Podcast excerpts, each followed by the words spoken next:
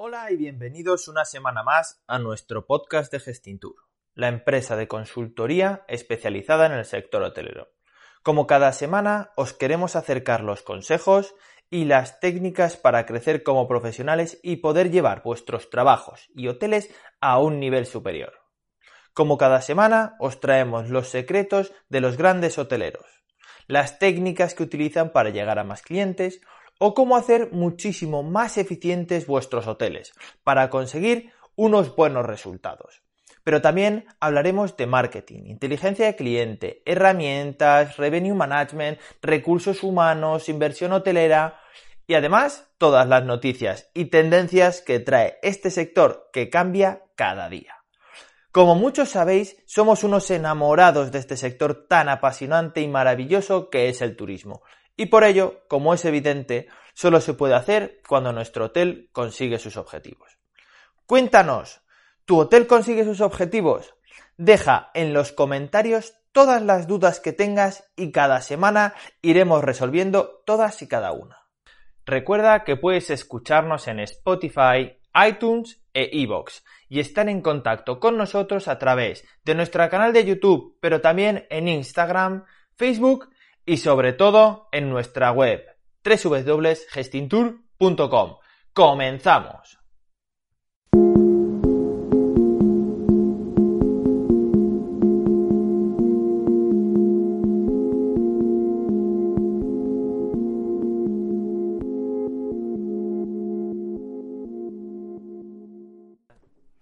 Eh, buenas tardes, Dani. Muy buenas tardes. Oye, eh, estoy súper emocionado porque hoy es nuestro primer podcast contigo como consultor eh, asociado y bueno, hoy nos traes un tema muy interesante, ¿no? ¿Cuál es?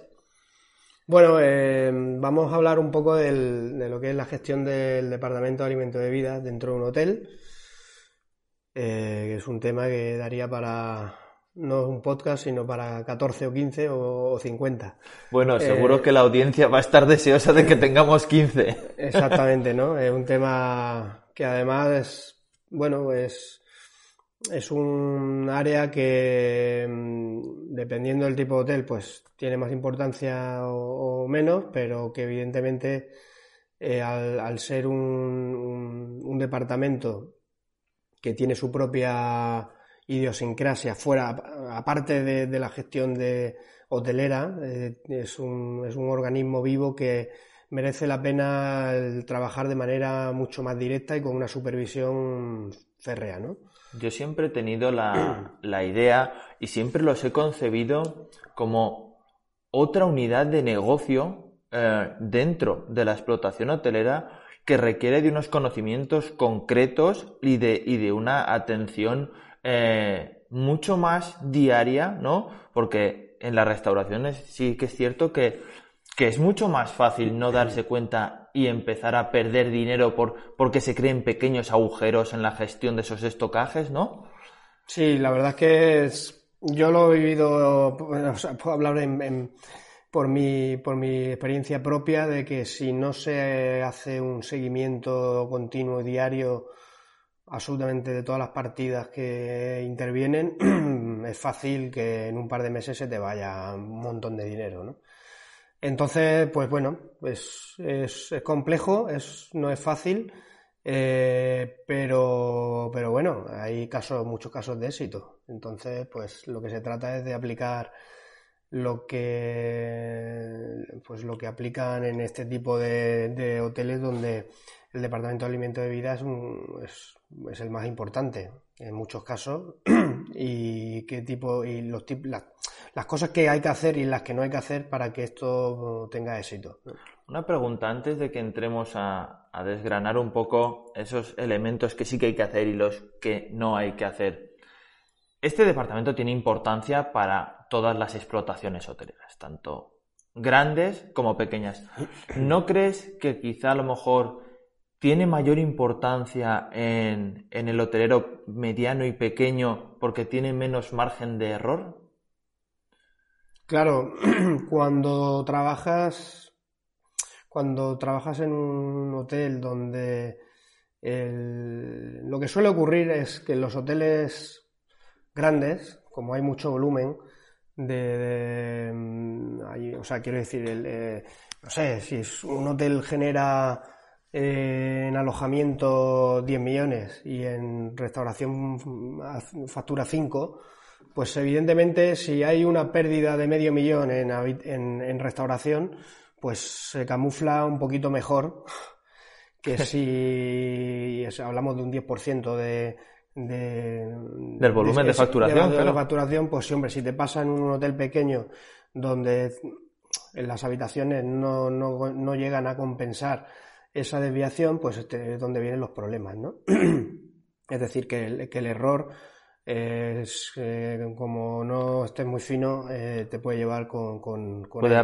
puede, arrastrar puede arrastrarlo, exactamente. todo. Y bueno, pues esa es la clave. Bueno, como sabes, eh, tú y yo estamos, aunque conocemos la experiencia de los grandes, ¿no? Sabemos que, que, los pequeños y los medianos son los que más necesitan de, bueno, pues de este podcast, de que la gente les explique, de que la gente eh, les ayude un poco en ese día a día para para cometer los menores errores posibles, ¿no? Y que ninguno les cueste la vida, como se suele decir, ¿no? Como hemos dicho antes, eh, ¿qué elementos son a los que debemos prestar más atención eh, a la hora de intentar gestionar o de crear, en muchos casos, nuestro departamento de, alimentos y bebidas? Bueno, eh, como tocarlo todo es. Tocar todos los aspectos nos llevaría, como he dicho antes, mm, esto daría para para, para muchas semanas. Bueno, que nos dejen los eh, oyentes un comentario si quieren uno de FB todas las semanas. que podría ser interesante, desde luego. Sí que eh, podemos hablar de 6-7 aspectos que sí o sí, y, además que no, sin profundizar demasiado, sí o sí hay que, hay que, hay que hacer. ¿no? El primero de ellos eh, es que hay que supervisar todos los servicios. Es decir, no, no vale eh, estar por la mañana, ver un poco los desayunos y ya no, me, ya no paso por el, por el restaurante en todo el día. Hay que analizar todos y cada uno de los servicios que da el establecimiento, ¿no? Exactamente, ¿no? Entonces... No porque se sirvan bien desayunos, eh, las ruedas de buffet de, de, comida y cena estarán bien hechas, ¿no? Correcto. Entonces yo lo que suelo, lo que yo he hecho cuando, bueno, lo que hago cuando trabajo, estoy en mi hotel y eh, y, tengo que, estar el día en el hotel, pues lo que intento hacer siempre es supervisar un, uno o dos servicios completos. ¿vale? Pues, por ejemplo, un día de desayuno y comida, otro día hago comida y cena, o hago a partido, hago un día desayuno y mira, superviso desayuno y, otro día cena, y, y, siempre así. ¿vale? Por lo menos eh, que en toda la semana tú hayas, supervisado varias veces todos los servicios. Eso es lo ideal. Eh, ¿Por qué? Pues porque al final es la única forma de, ver dónde están los fallos, si es que los hay, y dónde poder corregir cosas para, mejorar. ¿no? ¿Cuál es el eh, fallo más común que en la experiencia que tienes, tanto en tu hotel como con los clientes que, a los cuales les, haces consultoría. ¿Cuál es el error más común que se suele dar eh, en un servicio de, restauración? Porque yo tengo en la cabeza un par, ¿no? Pero sí que, sí que suele haber algunos errores que son muy comunes y que normalmente suelen ser de, de como decía mi abuela, de perogrullo, ¿no? Cosas que son muy evidentes, ¿no? Normalmente depende del servicio, ¿no? Pero normalmente no que no se cumplan los procedimientos. Eh, si es que los hay, claro. Hay muchos sitios que ni los hay.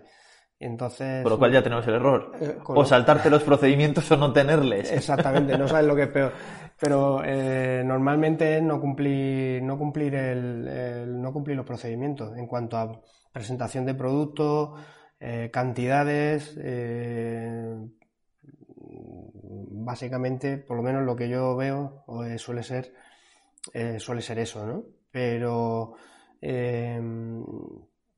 luego, pues, eh, dependiendo del tipo de servicio, ¿no? En desayuno, pues, se suele pecar más en, no atender correctamente el buffet y estar más pendientes de tareas que no afectan al que no debe, que no afectan al cliente, como por ejemplo estar más pendiente de fregar que, de atender a un cliente nuevo o de reponer el buffet en que esté en condiciones. Eso es lo que más he encontrado en todos los hoteles que, he podido visitar o he trabajado. Y en tema de comida y cena, pues, pues un poco eso, es eh, atender a los procedimientos de acuerdo a, tanto procedimiento de servicio como de presentación o producto, ¿no? Eso es lo que suele ocurrir más o menos. ¿Qué más elementos debemos tener en cuenta en este departamento de, de F&B? Hemos hablado ahora pues, de uno de los errores que, que suelen cometer. ¿Qué otros elementos deberíamos tener a la hora de crear nuestro departamento de F&B eh, en un hotel pues, que a día de hoy no lo tenga, no lo tenga implantado? Bueno, otra cosa que, otro aspecto importante es, es, liderar con el ejemplo. Es decir, eh, a mí me gusta estar en, en, los momentos clave, ¿no? Eh, como director yo creo que hay que estar en los momentos clave, siempre. Igual que, eh, quiero decir, cuando hay una boda, cuando hay una comunión, cuando hay una comida importante, eh, cuando hay un grupo, cuando suelen ser momentos que hay que estar sí o sí, porque al final, eh, pues hombre, pues al final pues, si surgen algún, alguna incidencia, alguna, alguna consulta de clientes y no hay un supervisor o, el metre necesita apoyo y no tiene al director al lado, pues hombre, pues estar ahí en los momentos más, los momentos clave, ¿no? Y luego, pues evidentemente que si tienes que ponerte a echar una mano a coger mesas y sillas, pues que estés también tú ahí, no solo sentados en el despacho, que eso está muy bien. Hay, mucho, hay mucho director todavía de, despacho, ¿no? Y poco, y poco director de, de, andar por el hotel. Yo creo que cada vez hay, yo creo que cada vez hay menos, pero los hay, los hay, los hay. Yo creo que sobre todo en temas de restauración Em, es, muy importante que el, que el líder esté con el equipo. A, mí, a mí me eh, enseñaron eso, a mí me enseñaron que, que si un director, eh, si tú llamabas a un hotel y de 10 veces que llamabas al día el director estaba eh, las 10 veces en el despacho y te cogía el teléfono, había algo que no estaba viendo en el hotel, ¿no? Algo, algo estamos haciendo mal. Sí, yo creo que además es que, hoy, bueno, eso sería otro, otro, eso es otro mm, podcast hablar de, de las funciones de, de la dirección, eh, del director de hotel hoy en día, pero hoy en día donde los PMS, los RMS, todo lo que acaba en ese, eh, gestiona la operativa de un hotel, que ya te da eh, todo tipo de informes y analíticas, etcétera, etcétera. El director ya es darle un botón, sacar un listado y analizar. Y eso no es lo de como antes, que teníamos que hacer esas estadísticas nosotros mismos, ¿no? Y Qué horror era las cosas los pickups y todo, empezar a mirar folio tras folio, ¿eh? Hoy en día, pues la, tecnología está para eso también y, eso significa que hay que estar más tiempo con el equipo y con los clientes y menos con eh, los despachos, ¿no? Y, y, aquí se nota mucho. Creo, creo que sí que has dicho algo muy importante y, y dado que la mayoría de nuestros clientes o la gente que nos escucha son hoteleros medianos hoteleros pequeños, esa, esa figura del líder, ya no como el líder, como la persona que toma la última decisión o, que guía, ¿no? Sino la que crea ese grupo, porque para bien o para mal, estas pequeñas explotaciones acaban siendo equipos muy reducidos que tienen que trabajar, yo creo que muy cohesionados y que, y que tienen que estar ayudándose porque no tenemos una persona para cada una de las tareas, ¿no? no, no, no se pueden permitir una estructura tan grande. Claro, claro. Aquí el el factor humano, eh, por supuesto, en los hoteles pequeños es imprescindible. Vamos, es. Eh, si hay cinco personas trabajando, eh, te falla una, es un 20%, con lo cual tiene un problema. Si soy 30, pues que te falla una, pues un porcentaje fácilmente se puede fagocitar esa función por otro, pero evidentemente mm, el, factor humano es, clave en, el, en la restauración yo lo, vamos, yo lo he vivido en mis propias carnes, el, lo que es el, eh, que un equipo se te caiga por distintas situaciones en momentos punta de trabajo y, te puede dar al traste, ¿no? Sí. Con, con, la operativa y con el servicio y, entonces el, factor humano en nuestro sector es, es, impresionantemente clave, pero sobre todo en la restauración donde precisamente no, no abundan los perfiles eh, no, abundan. Y los profesionales, en general. Y los profesionales, pues menos todavía, ¿no? con lo cual, eh, no estaría, sencilla. Valorar además cuando tienes una buena plantilla y esos buenos profesionales. También creo que, bueno, eso es evidente, todos sabemos que esas plantillas se crean pues intentando limitar la rotación, intentando limitar esos periodos de, temporada baja en la que mantener una estructura estable para que pues, eh, esos profesionales puedan ir desarrollándose dentro de las explotaciones. ¿no? Bueno, ¿qué, ¿qué otro elemento deberíamos tener en cuenta en, un departamento de, de F&B y ojo que acabo de tomar nota de otro podcast que tenemos que hacer que es la gestión de los recursos humanos y de las plantillas en, en los hoteles pequeños también, ¿eh? Pues eh, sí, otro, eh, sí, el tema de la gestión de recursos humanos, desde luego, para mí, yo creo que es la, es la, digamos, la, para mí, el, core business ya del director de hotel, la gestión del personal. Yo creo que ahí es donde radica el mayor éxito de, la empresa. Porque ya la mayoría, muchas de las cosas ya están automatizadas, ya existen tecnología que hace trabajo más administrativo, ya lo ya, ya, ya se va haciendo a través de distintas tecnologías, con lo cual factor humano es clave, ¿no? Em, pero bueno, eso lo veremos en otro, en otro día que podamos hablar de ello. Em, otra de las cosas importantes que va muy unido a lo anterior, al anterior punto, que es eh, estar en, los servicios, conocer cómo se da un servicio. ¿vale? No, Es imposible corregir los problemas que existen en un desayuno si tú no has dado desayunos. ¿vale?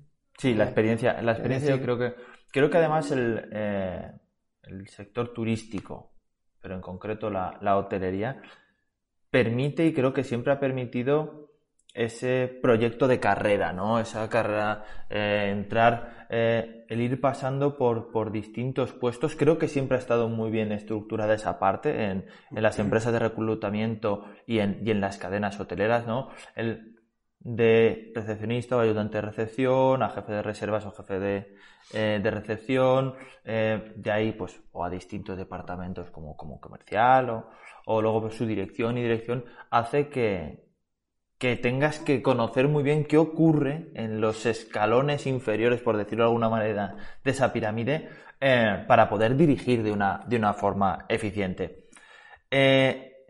¿Cómo ¿Cómo se coge esa experiencia en un departamento de FAMBI? ¿Cómo, ¿Cómo aprendemos a gestionar esa otra unidad de negocio?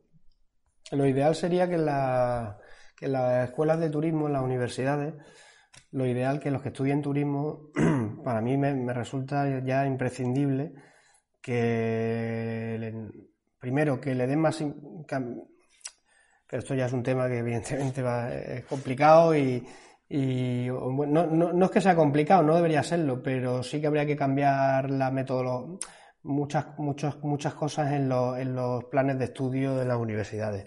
Pero que para mí, en vez de tanta, tanta teoría, yo lo cambiaría por más práctica, ¿no? Porque al final, eh, al final lo que, de lo que se trata en turismo es eh, la, la teoría va cambiando tan rápidamente eh, en la mayoría de las materias que lo que estudies hoy dentro de un par de años apenas te va a servir. Sí, nos pasa a eh, nosotros que lo que lo que aplicamos en un hotel hoy no nos vale para mañana. Claro, entonces yo pondría más énfasis en que la gente que estudia turismo esté cada año, de los cuatro que está, eh, cada año en un si es que quiere dedicarse a los hoteles, claro, que, es, que se meta un año en, en pisos, otro año en recepción, otro año en, en sala y otro año en bueno, en sala o cocina y otro año en comercial, ¿no? Por ejemplo. Yo eso es lo que haría, eh, porque al final es la, mejor forma de, ver la, realidad que hay en cada departamento, ¿no? Entonces, pues mm, yo, vamos, no, yo, yo creo que esa es eso es clave, ¿no? Y, pero como no es el caso, pues ahora lo que, vamos, cualquier director de hotel que desee serlo debe, debe de haber puesto desayuno, debe haber dado servicios en cocina, debe haber dado servicios en, en sala y, por supuesto yo por ejemplo lo viví ya de director. Es decir, yo tuve yo di desayuno ya bueno, ya lo había hecho en recepción, pero sí que he dado muchos mucho más desayunos siendo director que, que siendo recepcionista. La obligación del control te, te, hace que, que, tengas que dar más desayunos que cuando estás en recepción, que eso a lo mejor es una tarea que te, que te han impuesto, ¿no? Claro, claro, sí, por, por, ya no solo por entender que, cómo funciona el departamento por dentro, sino también porque necesitaban ayuda y al final hay que estar. Oye, me surge una pregunta muy importante y creo que es una pregunta muy práctica que, que le puede surgir a, a, la, a, las personas que nos están eh, escuchando. ¿Cómo planificamos las compras en un departamento de Fanbi? ¿Hay algún sistema o alguna forma que tú conozcas para hacer esa planificación? Para, para como objetivo, yo creo, eh, yo cuando hago, analizo eh, hago los proyectos de, inversión, eh, esas compras, el que no, el que no tengamos esas mermas, yo creo que para no tener mermas hay que hacer una buena compra, ¿no? Bueno, si hay histórico, eh, quiero decir, corrijo, si no hay histórico, o sea, si no tenemos, abrimos un hotel desde, cero, al principio em, las compras van a ir en función de la previsión de venta que tenemos, que em, normalmente, pues, eh, pues bueno, pues se suele hacer, se suele hacer una previsión eh, de venta de servicio y en base a eso, pues tú eh, haces la lista de la compra. Haces una lista de la compra y estableces un stock, ¿no? Un stock mínimo y un stock máximo. A partir de ahí, eh, ya la, el, propio, los propios consumos te van a ir diciendo si ese stock mínimo es necesario, lo hay que rebajarlo o hay que subirlo y el stock máximo lo mismo, ¿no? Entonces, pues al principio vas un poco con previsiones. Luego ya pues tu, tu, digamos, tu ritmo normal te va marcando la, lo, que, lo que vas a necesitar de verdad. ¿no? Te quiero hacer eh, otra pregunta y a lo mejor te pongo en un compromiso. ¿Hay algún, cómo, cómo podemos ayudar a los pequeños eh, hoteleros y medianos a la hora de realizar las compras? Eh, todos conocemos las centrales de compras, ¿Qué, centrales de compras podríamos eh, recomendar a, un pequeño hotelero que tenga 7, 10 habitaciones? Porque muchos están haciendo las compras para sus departamentos de restauración en los propios supermercados. ¿Cómo, cómo ves tú eh, eso? ¿Crees que las centrales de compras son interesantes para un hotelero que tenga 7, 10 habitaciones? Sí, a ver, de hecho... Mm, Em, precisamente lo bueno que tiene las centrales de compra es que ayuda a conseguir precios que por tu cuenta no conseguirías. Entonces, lo bueno que tienen las centrales de compra es que te, acerca, te acercan precios que son inalcanzables para un pequeño negocio, ¿no? Entonces también está bien por eso tiene diversidad, multitud de, opciones de, proveedores y ellos mismos te pueden incluso hacer una comparativa de, distintos proveedores por, artículo y, o sea, o por área, por familia, mejor dicho, y a tú eliges, ¿no? En, función de, de tus necesidades, de calidades y de, y de precio. Entonces, bueno, eh, yo creo que es una opción interesante. Luego la opción macro, donde los hay, pues hombre, es interesante también, no para todo, pero eh, yo hablo por lo que yo hago, ¿eh? Y lo hago en lo que hago yo en mi, negocio. Em, hay cosas que compro en macro y hay cosas que compro en, la central de compras. Eh, las que, pues, lo que es el, em, en fin, lo, depende de los productos que tú, producto, tú, eliges, qué producto eligen en función de, precios o de, o de, oye, o de, porque te gusta más ese producto y, ya está, ¿no? Pero vamos, yo creo que es una buena opción. Yo de hecho lo uso y, creo que no, lo hacemos mal ahí. Perfecto. Bueno, para ir eh, acabando este podcast, eh, un consejo que cualquier pequeño hotelero eh, o, mediano que pueda aplicar mañana mismo. Un consejo sobre el departamento de F&B, tanto para los que lo tienen como para los que no tienen. Y entiendo que el consejo para los que no tienen es que vayan pensando en crear uno. Pues no te creas. Yo pienso que todo el mundo no debe de tener un restaurante. Eh, no todo el mundo tiene la disponibilidad de supervisar y el trabajo que necesita eh, supervisar un restaurante. Todo el mundo no tiene ese tiempo. no sé, cada, caso es un mundo y habría que analizar cada caso. Pero de hecho, en las consultorías que, en algunas consultorías que yo, que yo hago, eh, he recomendado a algún propietario que externalice. Sí, que se salga de esa parte del negocio, porque no es especialista de ello. Le estaba generando más, muchos más problemas que, que, otra cosa, ¿no? Y, y al final, pues oye, depende del caso, habrá que hacer una cosa u otra. Entonces, pues cosas para aplicar, pues en, en primer lugar, mm, que ponga el foco ahí, porque en la mayoría de los casos mm, las pérdidas o las fugas de dinero vienen por aquí. Entonces, si eh, nos sorprendemos muchas veces, eh, cuando delegamos ciertos trabajos de pedido, de control de stock, de inventarios y tal, eh, yo recomiendo, si para cualquiera que me esté oyendo, que haga él durante un tiempo esos pedidos, que vaya a los almacenes, que vea lo que hay, eh, que haga inventario y muchas veces te sorprende, la mayoría de las veces te sorprendes. Mm. De... Yo he tenido casos de de, en, un hotel que estuve hace unos años, de asumir yo esa parte de compras y me acuerdo que estuve seis meses sin pedir vino del estocaje que había en, bueno, ni vino, ni refresco, ni nada, ningún tipo de bebida, de la cantidad inmensa que había en el almacén de, de, estocaje de bebida, ¿no? Eh, y, y dices, joder, macho. ¿Cómo, ¿Cómo, es posible? Y, es por la falta de muchas veces de supervisión, porque estamos atendiendo otras cosas, pero es verdad que ahí se va muchísimo dinero. y, eh, entonces, yo lo que recomiendo es, mañana mismo, si puedes, toma ese control, no de, manera permanente, pero sí para de vez en cuando.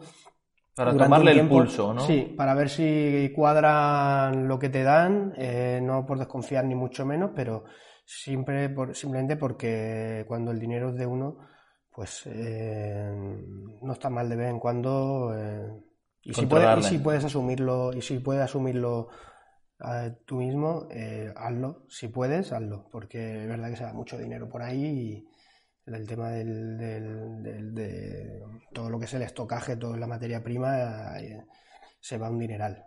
Sí, tanto, tanto por las compras que a lo mejor no están bien hechas, por, y cuando digo bien hechas, porque es un producto que a lo mejor no es el adecuado para, para ese servicio, como por tener eh, un estocaje muy grande que al fin y al cabo estás teniendo dinero parado. Correcto. Eh, dinero inmovilizado que pues, en vez de estar en tu banco está en el banco de los proveedores. O en vez de estar utilizándolo en promoción, en marketing, en distribución, se está ahí en cajas de vino en un almacén que no generan negocio. Exactamente. Pero bueno, pues nada, aquí tenemos para, para otras semanas cuando abramos debate de otro, de otro tipo de cosas, ¿no? de, relacionadas con, el, con este departamento que a mí me encanta, pero es verdad que es el que más me ha, me ha, me ha, me ha puesto a, prueba, digamos, ¿no? O sea que...